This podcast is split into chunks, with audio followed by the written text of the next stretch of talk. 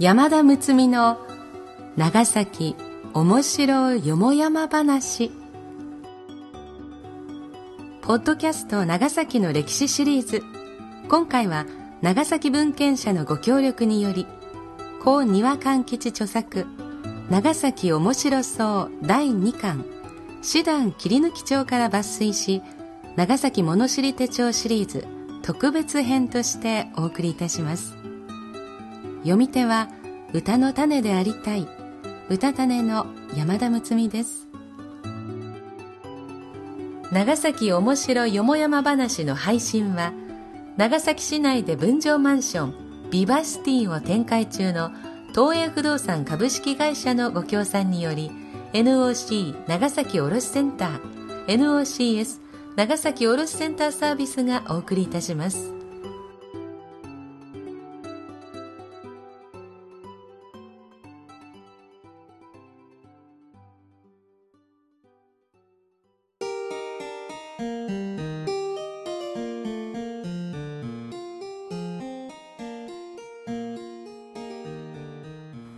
第3話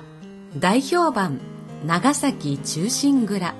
またの名を深掘り騒動その3赤穂浪士のお手本並びに寺坂吉右衛門のこと。この物語もいよいよ大団円となります。早速物語の続きを始めましょう。さてさて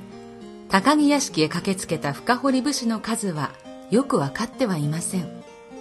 多分かなりの大人数だったと思われます。しかし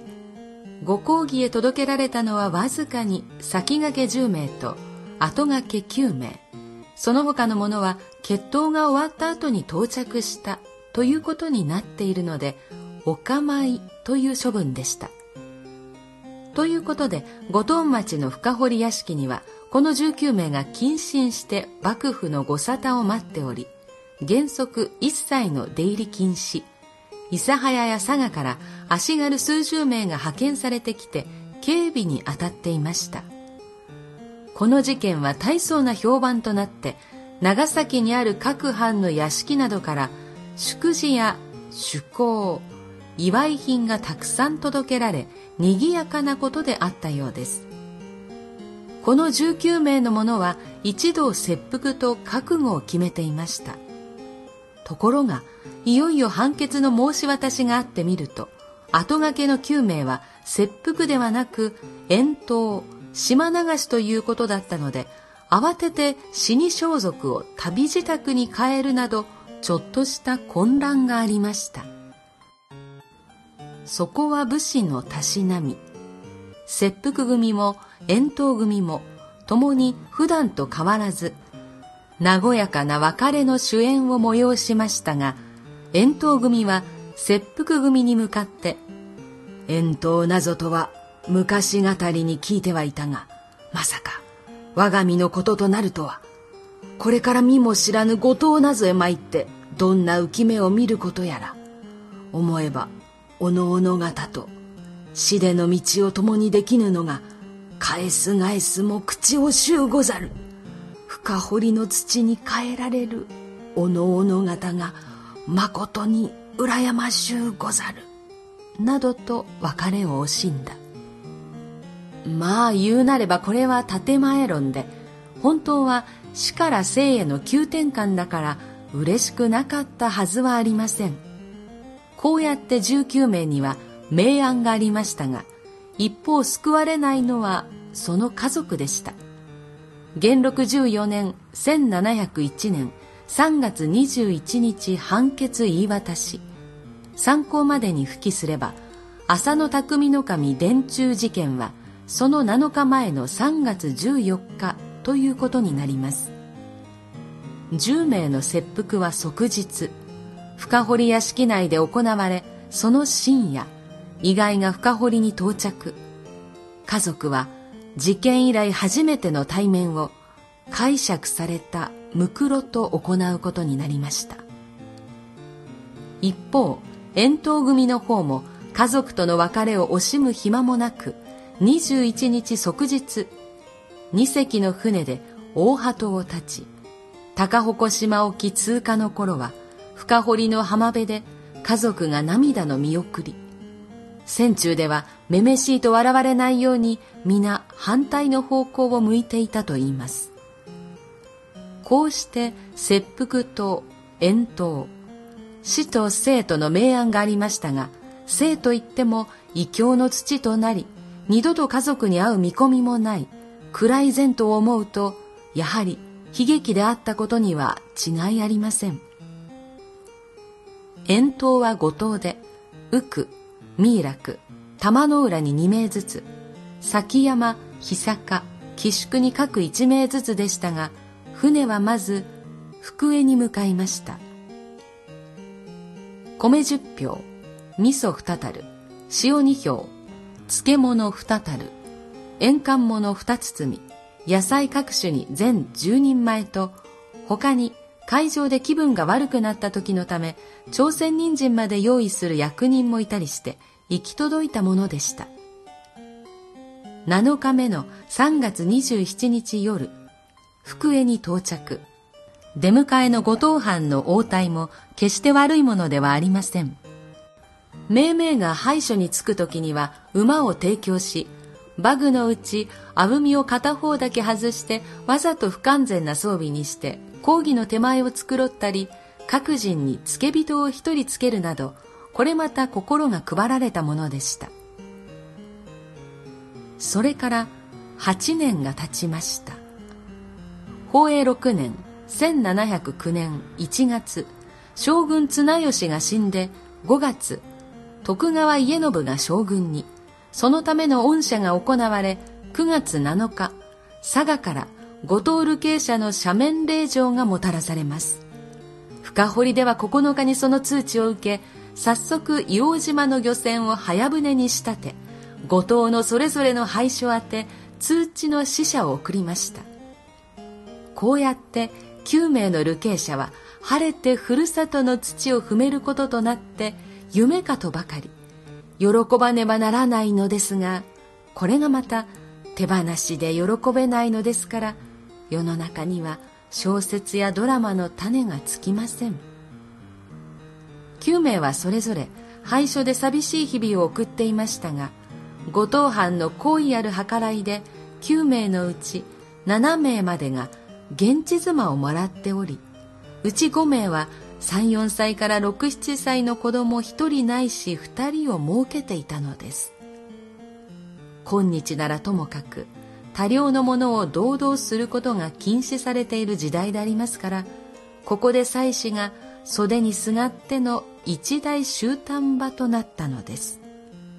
そしてその上次は深振りに帰った後もまたまた別の人間関係で彼らは笑いと悲しみと怒りの大交響曲の主役となっていくことになります。話は変わって浅野家家臣寺坂吉右衛門の登場するエピソードをご紹介すれば遠藤組のうち福島にいた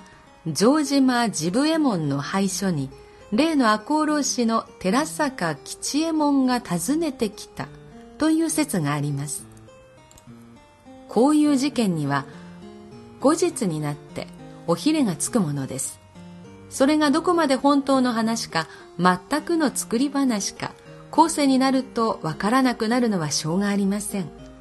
この本は面白そうと称しておりますのでそういうおひれも一応紹介いたします。元禄15年5月5日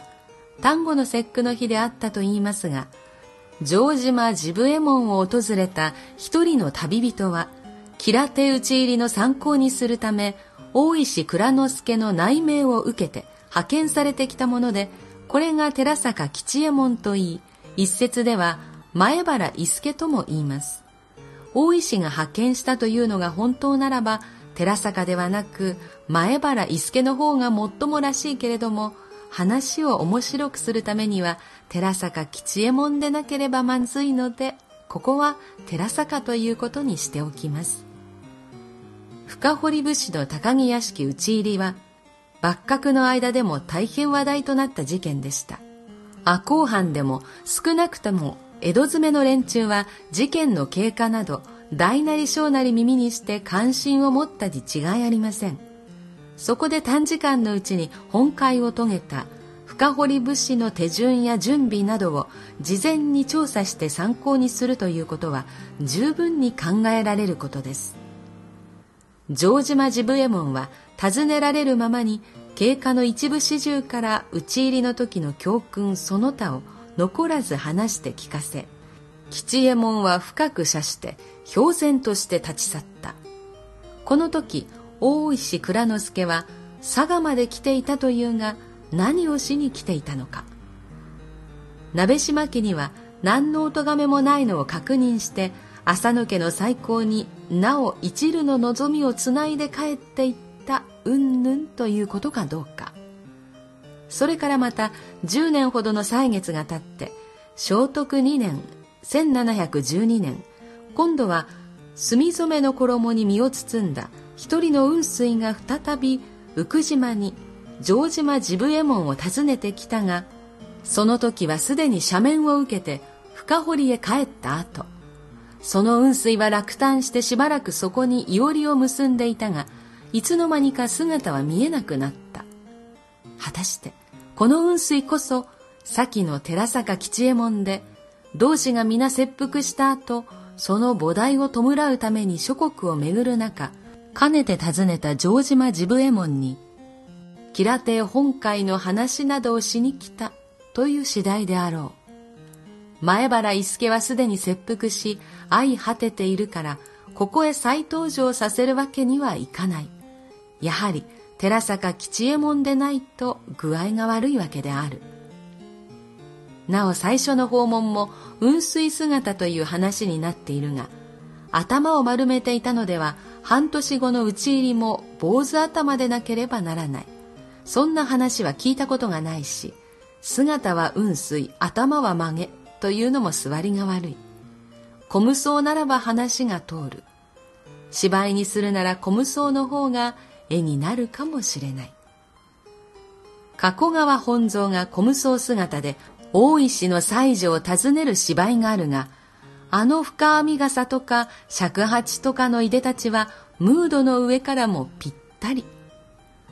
討ち入りの下りで深堀武士が高木屋敷の塀を乗り越え内から門を開いたり玄関近くの弓のつるを切り槍は束ねて捨て火の始末をしたり襖障子は除いて見通しを良くするなど有効適切な措置をテキパキとこなしたとお話ししたその他一人で行動せず二人か三人の組になって行動するなどこれらは皆中心蔵の映画や芝居でおなじみの場面。深堀武士の教訓を採用したと言われるのは当然で、そのためには誰かが実地調査に下ってきた。という話が生まれるのも、それはもっともなことと言えます。さてさて、深堀騒動に関わるこぼれ話を少々。事件の発端を作った三右衛門と武右衛門。この両名は高木屋敷に一番乗りした北左衛門が結婚するについて結納の支度を整えるために長崎に出てきたようです。それがこの事件の発端になり、三人とも自陣して相果てるという結果になってしまいました。赤穂浪士の討ち入りには山、川の合言葉があったと言われています。深堀武士も鍋か、深か、の合言葉を用いたといいます。鍋島の鍋と深堀の深とでしょうが、吉良亭の場合は暗闇の中ですが、高木屋敷の方は朝10時頃に始まってお昼には大体終わっておりますし、合言葉の必要があったのかどうか多少疑問があります。障害物の向こう側や曲がり角では必要なこともあったのかもしれません。深堀型の二人の手負い、高浜嘉右衛門と北左衛門の両名は出会い頭に切りつけられてやられています。赤穂浪士の場合は山と川ではなく、大石の兵学の詩、山が祖公の山と鹿を取って、山とがであったとも言われています。終わりに、この項は深堀地区公民館発行の郷土史深堀を主な参考としています年齢は切腹の時の数え年と理解し事件の発端は前年暮れであるから1年を差し引いたものとしました。その他史実を正確にという点ではそれほどこだわっているわけではないということでご了解を得たいと思っています。ということでいかがでしたか？深掘り騒動全3話。これにて読み切りと相なります。また当社の動画版ポッドキャストでは写真などで事件顛末ご案内しております。ホームページ iTunes からこちら動画版の方もご覧いただければ一層臨場感を感じていただけるかも。緩和9大次回配信は長崎ならではのんびりしたカッパのお話。このポッドキャスト長崎の民話シリーズにも登場する水の神様水神社その神主さんが主人公どんなお話となるのやら次回をお楽しみに。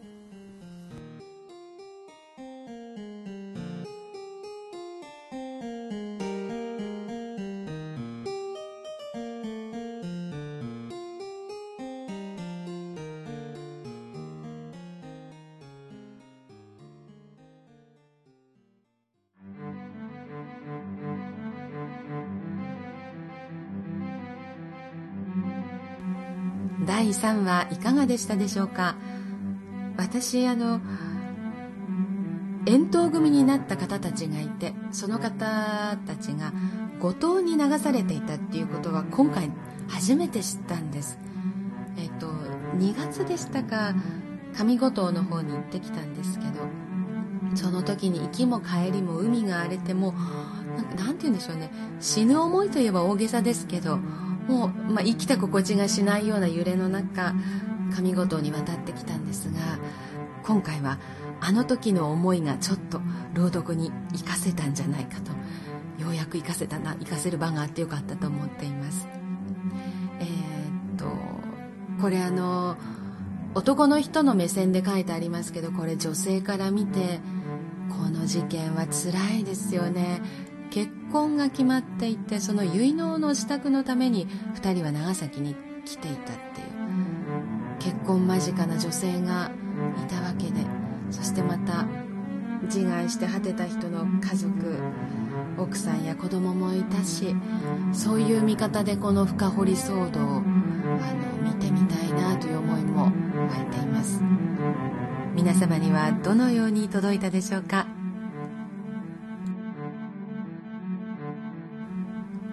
この配信は東映不動産株式会社のご協賛でお送りしました。東映不動産株式会社は長崎市内を中心に70棟以上の分譲マンションビバシティマンションを展開しています。地域に根ざした地元の企業として安心安全快適な住まいを提供しています。東映商事株式会社